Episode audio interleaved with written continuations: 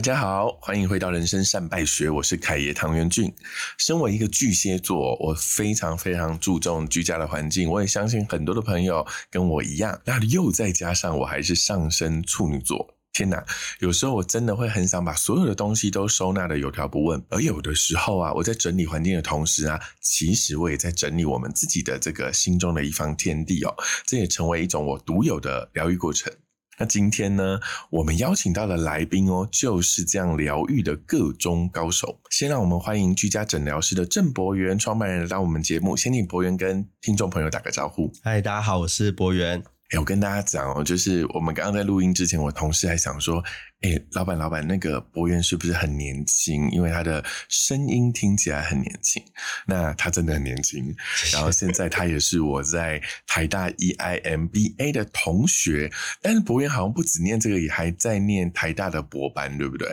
对，但是那个我觉得比较艰难一点。我觉得博班都很艰难，因为博班其实不是一个自己把可能这个论文写完就好的过程，可能还要有一些什么学术论文的期刊发表或期刊发表，主要是期刊发表。其实那真的很难，也不是你写得好就能上去的哈。也很好玩，我们在课堂上相遇的时候，我发现他的创业题目叫做。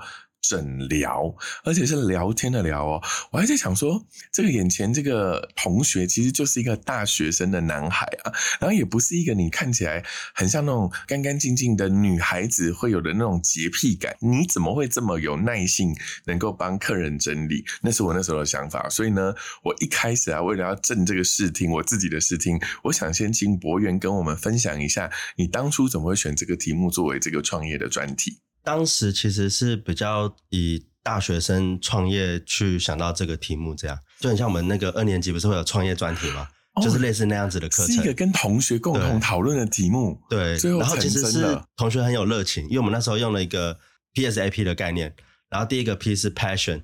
然后大家就给这个很高分，然后那时候我给他很低分，然后结果后来他们毕业后。就全部去找工作，就你才是那个 P，你才是那个筛选走到最后的那个 P，所以其实有点误打误撞啊，所以确实我看起来完全没有洁癖的感觉。对对对，然后我我的那个第一个客户，他还怀疑我是不是从小到大房间都是妈妈妈整理的，就是一个妈宝创业。我是后来坚持下去，你你是那个唯一最后坚持下去。其实我我本来没有想要坚持下去，对，可是我是组长嘛，然后我们那时候就是。参加很多校园比赛，然后我们就得了很多奖，这样全部的那个奖的钱全部都付到我的户头，这样吸款潜逃？没有没有，所以我后来就想说，有免费办公室跟那个补助款，我想说。好像有点就是愧对于社会，我才才坚持下来。对对对，愧对社会这句也是，你得了那么多奖，还有一些免费的资源，然后你又是组长，你如果不走下去，好像很难看。我有沉思了三个月，就是躺在家中，就是你还有想三个月你要不要做？对啊，因为我也不太知道为什么要做这件事情，所以我们是真的想了三个月。那个三个月其实是一个分界点。这个三个月的之前，你想的其实这只是一个学生的游戏或学生的报告而已。然后你躺了三个月去想说，他要不要真的走过一面，比如说一面镜子到一个真实的世界里面，成为一个创业题目。对。然后在这个过程里面，其实这三个月之前，你已经拿到了很多的奖项奖金。其实算是学生的奖啊，就是说大大小小，但是说。加总其实应该有快两三百万这样。哦哦哦，对，你知道那个两三百万，他讲的轻巧。你知道杰斯整个行销公司只有五十万资本额吗？我们那个两三百万是参加了，就是大概一两年的比赛累积的。所以那一两年都在巡回演唱会，这样蛮像巡回演唱会的。你就是奖金猎人，然后巡回演唱会。甚至参加比赛，有人会说：“为什么你连这比赛都要参加？这么小你都要来这样？”对对，就连这么小的钱你都要来抢的那种感觉。可是当时其实是因为真的没有方向，所以我们就是希望说，借由比赛过程中跟评审有一些 Q&A 去调整，这样借由比赛来磨练自己。但是我们其实比赛也不是用这个题目去比赛，要去啊，零零冲的，不是用这个题目。我们是用旧物再造设计，所以那时候有搭到那个类似循环经济或者什么概念。可是我们后来真的是做了蛮多旧物改造后，发现。完全没办法，就是市场化，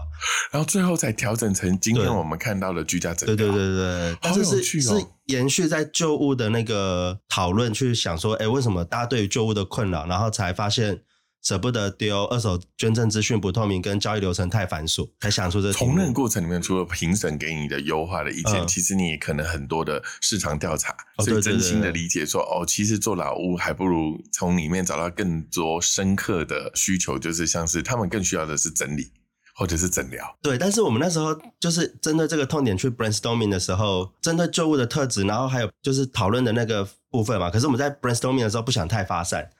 所以我们那时候就觉得说，我们要先找自己一定会的事情来做，这样。你们这几个学生一定会的事情，然后我们发现我们什么都不会，有一件我们觉得应该是我们一定会的事情，就是说我们什么都没有，什么都不会，然后就是拿着一个 pitch，然后就就赢了两百万奖金。我们就觉得我们应该很会打嘴炮，所以我们就想做一个跟呃打嘴炮有关的创业题目，所以就变成诊疗服务这样。可是我觉得这超屌的。所以我自己也觉得很浪费，就是说，哎，真的就是真的做一个每天要讲话的一个工作这样。对，然后你们就想说，你们要找一个每个人都会的东西放在里面，但其实你们什么都不会，让你们快速理解。而且我们最会的是打嘴炮。那所以我们就以打嘴炮为就是我们的核心能力去 brainstorming，然后要符合舍不得丢、就捐赠资讯不透明跟那个二手交易流程太繁琐的这三个痛点，这样，好有趣然。后才 brainstorming 完这个诊疗服变成诊疗。服务，对哎、我跟大家讲哦，大家如果听到这一段，脑海里面可以想几个圈圈，就刚刚博源说，就是要包含什么，哎，什么跟什么，然后最后就是要非常能够打嘴炮的一个领域。对对对对对，其实很棒，为什么？因为市场就是这样，你必须要有人愿意为你的服务付费。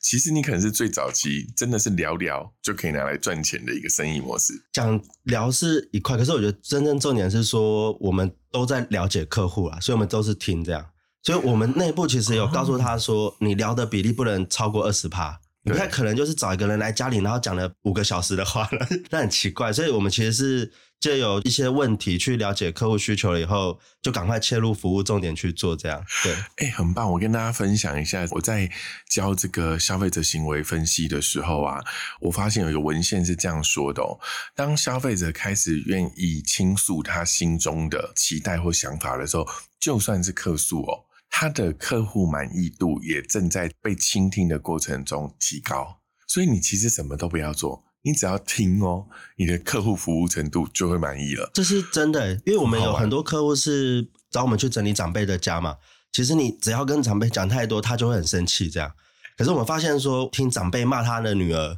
然后骂完以后，他就愿意丢东西了，然后他就也很开心，然后他女儿也很开心，就说：“天哪，我爸今天丢了一个桌子，哎，然后你们怎么办到的？”我就说：“我就听他骂你这样。”就是这这是一种重量的交换。对，所以其实一直对让人有机会讲话是一个，我觉得就蛮好的事啊。对，就是学习倾听，其实听起来是一个很简单，就像博远你们当初想的，诶，我们其实什么都不会，但我们其实最会的是打嘴炮。其实相对一件事情是在说或打嘴炮之前，我们先倾听客人说什么。对那个所谓的打嘴炮也其实也只占整体服务里面的百分之二十而已，因对为百分之八十我们是要听客人怎么说。对然后可能在这个过程里面，他得到一种认同，他就可以把那个具体的那个囤物给丢掉。其实他讲越多，我们越能判断真正的问题是什么。刚刚一定还会是有一些听众会觉得说，你们两个今天很像大学生在那边打嘴炮，对，这就是一个打嘴炮出来的生意。可是一定也会有人就是用另外一个思维，就说：天哪，你只是听听人家讲话啊，你只是就是帮忙把东西拿出去丢掉，为什么你可以有这样子的品牌价值？所以我觉得我们应该再来讨论的是说，诊疗的疗。这不是一定只有一个诊，因为诊其实最快的诊就是归掐给掐可以淡掉，可是这不是一个真正的核心，真正的核心可能是在过程你怎么去做这个聊天中间的这个疗愈。像你刚刚讲到那个阿贝骂完女儿就把桌子愿意丢掉了这件事情，你应该不会跟他一起骂客人吧？这个其实是客户 OK 的啦，因为、哦因为有时候就是小孩会请我们整理妈妈的空间嘛，或者是然后妈妈儿就会骂那媳妇这样个小孩，那个或是儿小孩其实媳妇这样是业主哦，儿媳妇。对，所以其实你有时候跟那个什么阿妈一起骂儿媳妇，就说对啊，她自己东西也不丢，然后一直叫你丢。哎，他其实就觉得他是同一阵线，就愿意跟你做。因为其实我们东西全部拿出来以后，你会发现说，不止阿妈的东西很多，儿媳妇的东西也很多，全家的东西都很多，对，可是大家都只会就是看别人的，看别人占了多少我。们会让他有一种站在同一阵线的部分去达到我们的目目的，这样。那你会遇到他，就真的会觉得说，我就是不想留，也 OK 啊，那会不会他过得开心就好，这样。那万一他这件事情他都不丢，会不会造成诊疗的成果比较没有显著呃效果？我们可能还是会先跟他确认说哪件事情在他生命中的排序比较重要。就是如果他都不丢，然后生活也很快乐，那我觉得他是没有必要去嗯一定要丢任何东西。懂可是比如说他因为东西不丢太多，然后影响到就是亲子的关系，那我们会稍微去引导说，那你觉得亲子关系跟这个物品要不要丢？你觉得哪个在你心中的排序比较重要？可是这个排序没出来前，其实你叫他做任何事，他都不会。都不会做，因为他没有对认知，对不对对对对前几集大家如果有听，有一位那个身心科医师林群，他是做上瘾的，我就问他说：“你怎么去判断这件事情是不是真的上瘾？有时候他只是一阵子短暂的喜好，嗯譬如说追剧。”他说很简单，他们判断的依据就是这个行为模式有没有影响你的生活。如果你真的觉得你这样放也很开心，我也没有什么一定要改变你的开心。可是万一这样子的一个物品过度的堆积，成为影响你生活，甚至成为影响家人，那它可能就是一个比较逐渐走向不好的发展。所以这个所谓的不好发展，如果在这个行业里面，应该就是所谓的同物症，对不对？我们不好的发展来说，比较多是亲子关系破灭啊，不是那个哦不是囤囤物症哦，对，因为我们其实反而发现说，如果医生诊断就是业主他有囤物症好了，对然后他的家人会突然找到一个宣泄的出口。没拿到诊断书前，其实有时候会没事，因为大家是亲人嘛。可是你拿到那个诊断书的时候，你就会觉得说，他的家人好像拿到一个圣旨，说 全都是你害的。你看医生说你有病，这个时候就会更容易那个有剧烈的争执，这样。所以我我觉得有时候其实更重要的是去了解他生命的历程，他有时候会比较好。而不是说是不是有这样子相关的症状到病症，然后去看医生是最好的。其实有时候医生的那个判断或那个诊疗证明书不会对家人的关系有帮助、欸，其实不会耶，可是可是我觉得他是是看家人本来的心态，态度对不对？对，因为因为有些人拿到那个诊断证明书的时候，他是把它变成是一个好像证据，攻击，对。但是我觉得不管是激烈的方式，或者是那个比较平稳，或者是良善的方式，其实至少那个诊断说明书确实有有促进这件事情在。被认知到能够对要要去解决了这样对对不对？但是我觉得大部分人都会把它变武器，所以我觉得其实某种程度上，我们应该有机会在这个部分扮演一个缓冲的角色。对对，就是说，你拿到诊断证明书，不是把它变成武器直接去找客户，而是跟着我们就是来沙盘推演可以干嘛的话，我觉得有可能是可以去去调整这样。你知道，其实忧郁症或很多的身心症，它其实简单一点解释叫做大脑感冒了。可是你对感冒其实是很司空见惯的，可是你怎么对大脑的感冒，你就会好像我的家人是神经病，然后隔壁那个人是呃是是是所谓的身心症候群的这种，你会反应这么大。其实这是一个很奇怪的落差认知，就是其实我觉得博源刚给我们一个很好的例子，就是说你如果遇到你的家人真的是囤物症，其实他真的需要的是被理解。而不是拿这个诊断证明书去被家人攻击，那这件事情不会有助于这个事情的解决。对对对，所以大家也要知道，它只是帮助你认知，对你的家人大脑感冒了，嗯，他真的不需要受到全世界的攻击。对对对，而是我们应该寻求另外一种专业，宠物症可能在呃身心科啊，或者是咨询里面都有所作为的同时，你可能也想要同步改善你的居家环境。那这个居家环境可能就是我们诊疗室本来的服务项目之一，而且透过这个联合，可能效果会更好。对那你有遇过在类似这样囤物或者是一些舍不得丢里面比较令你难忘的例子吗？其实就真的是那个拿到诊断说明书了以后，把它当做那个证据的状况。那时候很可怕的原因是因为大家会很急着要去改善那个空间，所以他突然把那个有囤物症的物品的家东西全部都移掉了以后，其实当下那个人会很痛苦，就他瞬间的剥夺感太重。因为因为那时候的真实状况是，妈妈有有被医生诊断有囤物症嘛，儿媳妇跟那个儿子他们其实要准备迎接新生儿，所以哦，其实、他会很急的把这个空间腾出来，对对不对。对，但是他太急的一个状况下之后，我们那时候去到客户家之后，我发现说家里超干净的，因为全都丢掉了。俗称这真的不叫大刀阔斧，这叫做不计后果。如果这个案例是个母亲，就是你不计你母亲的大脑感冒，因为她就是有臀木症的对习惯，你做了这件事情，然后找了可能是搬家公司或者是打扫公司，最快速的把公司清出去的时候，清嗯对清运公司就是蛋笨手哎，你你其实创造了一个很可怕的张力，是让你的母亲相对剥夺感极高。然后只是为了迎接你的新生儿，那当然他又会更觉得好像是你的孩子才是孩子，而我的孩子对我做了这个事情。有那种感觉。我们当下蛮惊慌的，因为其实是说，我们一进去的时候就会发现说，大家指责的那个阿嬷一直比较情绪化的语言，这样，然后一个半小时。所以后来真的整个事情缓解是说，哎哎，我们有没有机会就是各自就先聊聊这样？所以我们就是把阿嬷请到呃房间的时候去听她的那个困点了以后，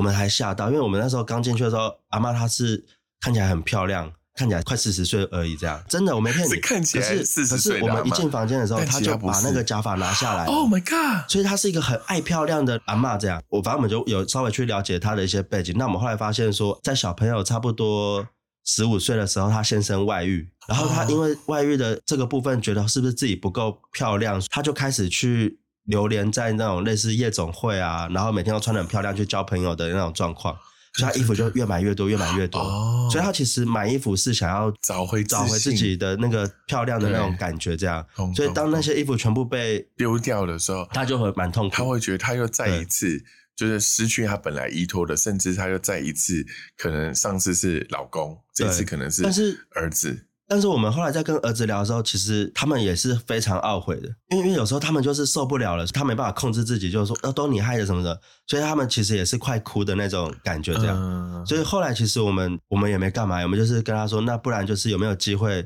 带阿妈去认识新朋友，对，然后买新衣服。所以后来我们的处理方式是说，呃，就他们带着那个阿嬷，然后就是去逛街买新衣服，嗯然后重新去认识新朋友，就变成是他的那个交友圈，就是慢慢从夜总会，然后转移到菜市场，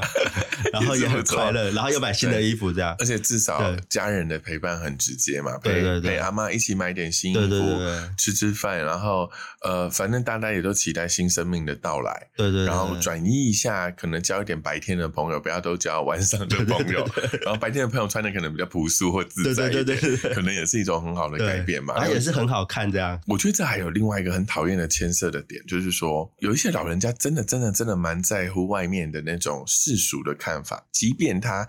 根本不认识那个世俗外面的人。我举一个例子，像我妈妈，我妈妈七十嘛，七十岁，嗯退休了，她就会去参加外面那种跳舞班。有一天，我妈就来问我说：“你会觉得我穿的很暴露吗？”我想说，一个七十岁的阿嬷，你怎么会突然问这个问题？她就说：“因为他们跳舞，所以其实他们这些姐姐们都会穿比较短的裙子，嗯但里面是有安全裤，不要担心，因为她不穿我也会很害怕。其实说难听的，真的蛮像背面杀手。我就跟我妈说：“哦哎妈，你真的背面杀手。”然后长发大波浪，然后身材还维持的不错，嗯然后穿短裙。可是她就会遇到很多路边的阿伯。或者路边的奇怪的人，会有很奇怪的表情看着他，甚至会让他觉得说被冒犯，好像觉得嗯你七老八十，那也够请安呢。嗯。所以我觉得，如果说刚刚的那个阿妈不是我妈这个阿妈嗯，她能够换一个角度是说，就是七十岁会不会嗯。她还穿本来夜总会的衣服，都会可能会招致更多非议的时候，嗯。搞不好你们帮助她一个很棒，是她在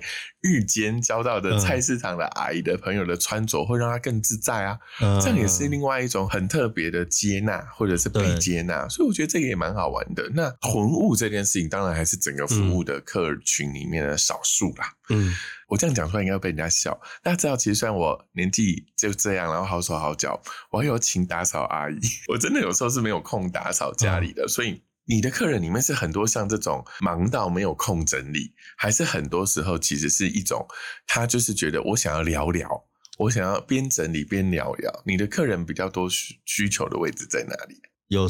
三大类耶，三大类，对，然后通常就是说真的想聊聊，然后就是全方位大整理的，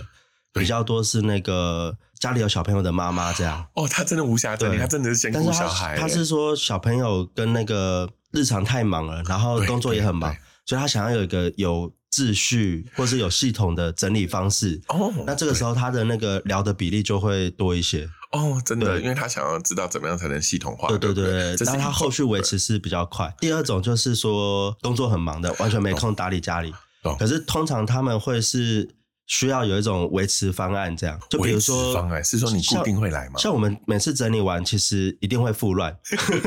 有一个专业有名词叫复乱哦。所以其实我们每次整理完，大概有二十 percent 到三十 percent，就是你每天会在用的东西，它是很容易复乱的。虽然说，它可能第一次整理要两三天，然后第二次就是一两个小时、两三个小时，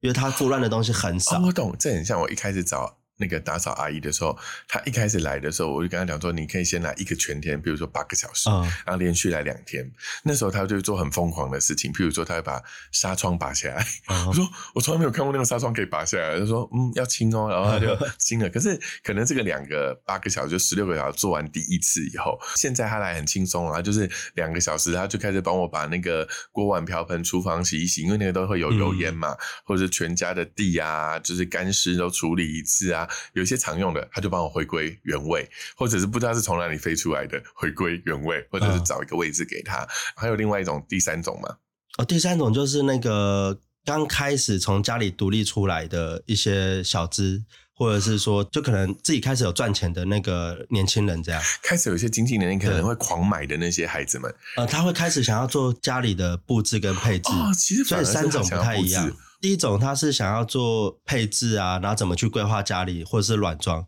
这个是小资那一块。那对如果是那个有小朋友的家庭的妈妈的话，她会是有个有秩序的整系统化理方式。整理对对。然后第三种就是比较偏懒人，或者是有人帮我代劳。微管家，微管家像我这种微管对家，我觉得很有趣。诶，那像你这么多不同的服务，其实你也很努力的在做相关的人才的培育。嗯就连我同事都说我有他的初级。诊疗师，哦对对真的，我想说，天哪，你怎么还有空？那是我的大总管呢。但他真的就是金牛座，很爱整理。哦我觉得你们真的是吸引一票子这个很想要把东西物归原位的这些人。那从这个角度里面，你从经营这样的一个生意到好像越来越有那个社创企业或者是社会企业的这个风格啊，那你未来怎么看居家诊疗室未来的这个愿景？我们公司理念其实是美好生活人人拥有，这个就是我谈三个月想出来的。这句话是这样子讲的，应该是美好生活选项一直都在，而且人人都可以拥有。那时候有同期有一些伙伴 啦，然后我们一直用 design thinking 的方式，然后是对自己问自己为什么要做整理这件事情，哦对对对对，所以我们就会越挖越深，然后挖了大概四五层了以后，把它总结，就觉得其实美好生活选项一直都在，对可是大家就是忙于工作的时候，他有时候会忘记这件事情。可是整理它是一个很简单的方式，让大家重拾美好生活的想象，这样。所以我们觉得美好生活选项它真的都在，只是大家不知道方法。那我觉得它是人人都有机会可以用很小的预算去拥有的一个部分，这样。其实很像另外一种小确幸，只是一般的小确幸是可能是吃喝玩乐买点小东西，嗯可是，在居家诊疗的这种有点像是美好生活，其实你选项一直都在，而且你人人都可以拥有。搞不好你不是用买的，你是用割舍一些你不要的，对，你就可以有更大的空间，不论是实体的空间还是心灵的空间，去容纳下一站幸福的对对东西。对对，我觉得这个也很棒。然后我们自己都是创业的角度，所以我特别想问一个有趣的平衡的问题，就是当我们不断的在帮客人做整理的同时，其实我们有没有会有一个压力，是为了要让这个企业成长，而变成是说我帮你整理了很多东西丢掉，我同步也要帮你添购新的东西吗？未来的居家诊疗会做到，譬如说，哦，我帮你，呃，可能这个柜子是很适合收纳的，诶，这一些小东西是比较多功，可以有比较高的 CP 值的，诊疗会以后会走到这个位置吗？我们目前在朝自己的生态系去努力，这样，因为我们后来发现说，就是生活服务的产业它蛮破碎的，就是可能搬家做搬家的，清洁做清洁的，然后整理做整理的。那可是以客户的角度来说的时候，他其实在找这些人的时候是很麻烦，然后这些人彼此之间又没有那个默契。所以其实他就会就是不是这么有效率，就是就没有说办法一站构组，然后整合的很好，然后彼此有效率，甚至不会落高。比如说，我可能是这次要整理，但是我下次可能是要搬家。对还有个问题是说，通常这类的服务客户他平常没有这个知识，这样他是有需要的时候才会对。临时去查。还。是主题型，就是需求型出现所以我们会希望到说，呃，诊疗师他会是客户的总需求的那个啊，consulting，就是说，对对。反正你有所有居家相关的问题都可以问我。对。然后除了诊疗以外，你搞不好连搬家、清洁啊。收纳、清洁啊，你都可以问我。是这样子的一个有点像 total solution 的一个角度去做，是不是？，我们这些都已经做了、哦，那更就是说像搬？家就是清，洁或者是软装，或者是说他如果真的需要二手物品的那个捐赠。就是我们现在哦其实有点像是用验证的那个模式，最小 MVP 的模式，然后把这边全部都都顺过一遍。哎所以我们等于说，在新的资金进来了以后，把它全部串成是那个服务的模式。那这个服务的模式，未来有可能就像你说整在一起的话，它有可能是一个可能线上一键就可以搞定的事情了。其实我们后来发现一个关键是说，生活服务如果它的客单超过三千块，它很难就是直接用电商的模式成交。哦只做一个网页，对，所以我们大部分都是全部先进那个 line 了以后，聊聊这样然后就有专业的顾问去了解他需求，嗯然后就帮他一次包好这样。也是啊，因为这样的这样子的需求比较人性，因为每个人需要的可能都是克制化，对对，不对？在整个经营企业里面，最难控的是内部还是外部？我觉得内部好，外部就会好。欸你指的是说，比如说，当我内部的员工都很 OK，然后外部就、，嗯我觉得可能看产业特性。对，因为我们的产业来说，它目前还是有蛮多人所组成的元素啦。嗯所以比如说我们的那个人事占比，有时候类似产业的上市贵公司，人事占比可能会到五六十这样。哦，对，所以以这样子的团队组成的话，比如说人力资源就会是一个很重要的一块这样。还有人心，对不对？对，其实市场一直都在，那所有的家事服务，它一直都是卡在说，好像人数会有个天花板这样。就比如说嗯超过两百人、三百人就没办法去管理，嗯所以变成说有点像是那个供不应求的一个状况。所以我们产业来说是内部大于外部。你的意思是说，如果这个是一个外部市场非常非常大，然后可能竞争者也很多，然后还没有龙头地位的，全部人就会花非常快速的时间，甚至资本去快速席卷市对场可是其实，在诊疗这个市场一直稳定都在那，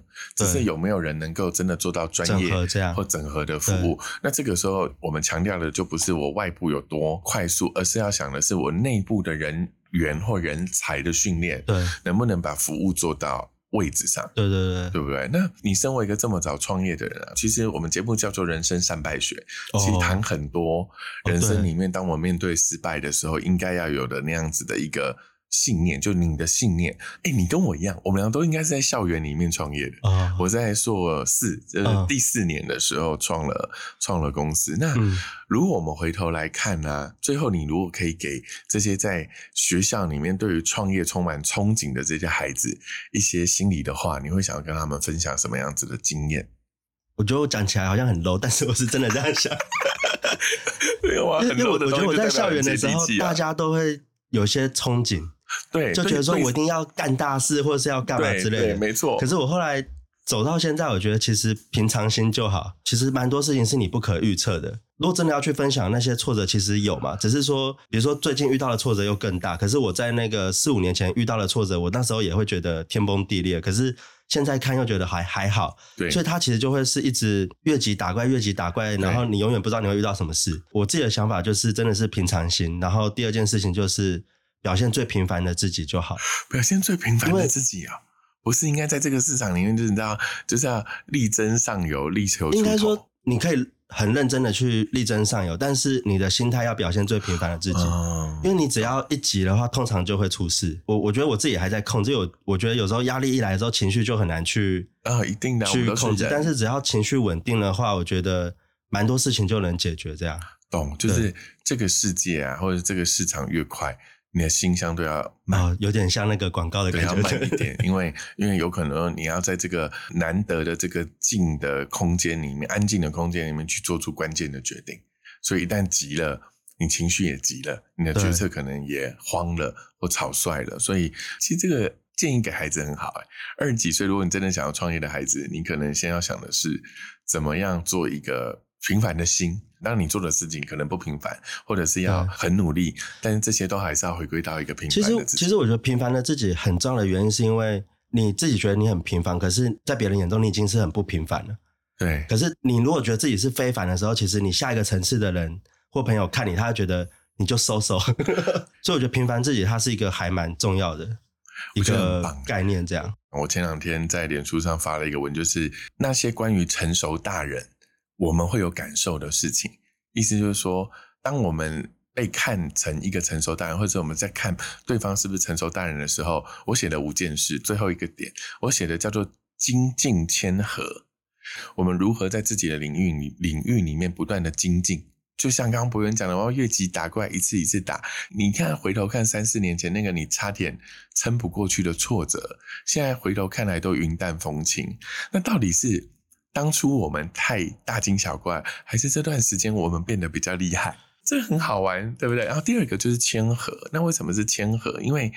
我觉得当人不断越级打怪的时候，他最大心理的心魔的敌人其实是自己。因为当他有一天觉得自己不是平凡，而是超凡呢，超乎凡人，那他就不会想要再继续的精进，甚至是当年有很多一起成长的伙伴，这些人都会离他而去，因为他已经觉得他最了不起，而这些人都不能跟他与之为伍。因为你看起来就是一个把自己言行合一的人，就是你看起来的确不会像一般创业家那样子，希望被呃很多人注目，甚至是你知道在做募资的时候，就是所有万众眼光一定要跟着我。他真的不是博源，是一个很踏实平凡的样子。但是你做的事情其实不平凡，你接下来要在这个行业或者是营运模式去下一个位置，那个位置可能是什么？我觉得可能除了平凡以外，我我自己还有一个蛮有收获，是说目标越大，选择越少。因为我最近当一些夜市的时候，我发现说大家可能定的那个目标很简单，那他就会有二三十种方式可以去达成嘛。那通常这二三十种方式，其他人也都一定想得到啊。对，所以我觉得可能你给自己的心境是呃平凡的自己，但是在设目标的时候可以远大，远大，因为远大的时候你的方法就变少了。懂？比如说你要赚一百万，跟你要赚一千万，或者你要赚一亿，能做到的方法就会差很多。懂？所以我觉得这两件事情，然后再控制情绪，然后就顺其自然。我觉得就顺其自然，就真的是顺其自然。就你其他也没办法去控制什么，你就只能尽力。所有的事情，当你都做完了，接下来就交给天嘛。对，天助自助，你只要这样相信。所以做好你自己的工作，剩下交给天。你设定的目标越远大，你的选择的路径就越少。对。那我作为一个人生善败学，最喜欢跟大家讲的就是，无论你选择的路是什么，其实有一条路是最重要的，就是希望所有在呃选择人生或创业的路的。大家那一条路叫做选择良善哦，对对对，不要愧对你的天赋。对，那我们今天很谢谢博源来跟我们分享他的这个创业题目，我们的居家诊疗人生善败学。我们下次见喽，拜拜拜拜。大家好，我是凯爷，人生善败学已经录了蛮多集了。这一年来啊，谢谢大家的聆听跟照顾，我非常想听到你们的回馈。所以，如果你有任何想要听我分享的，或是你感兴趣的主题，都请你写信告诉我哦。那未来的一年，也要祝福大家一切都顺顺利利、平平安安的。人生善败学，我们下周再见。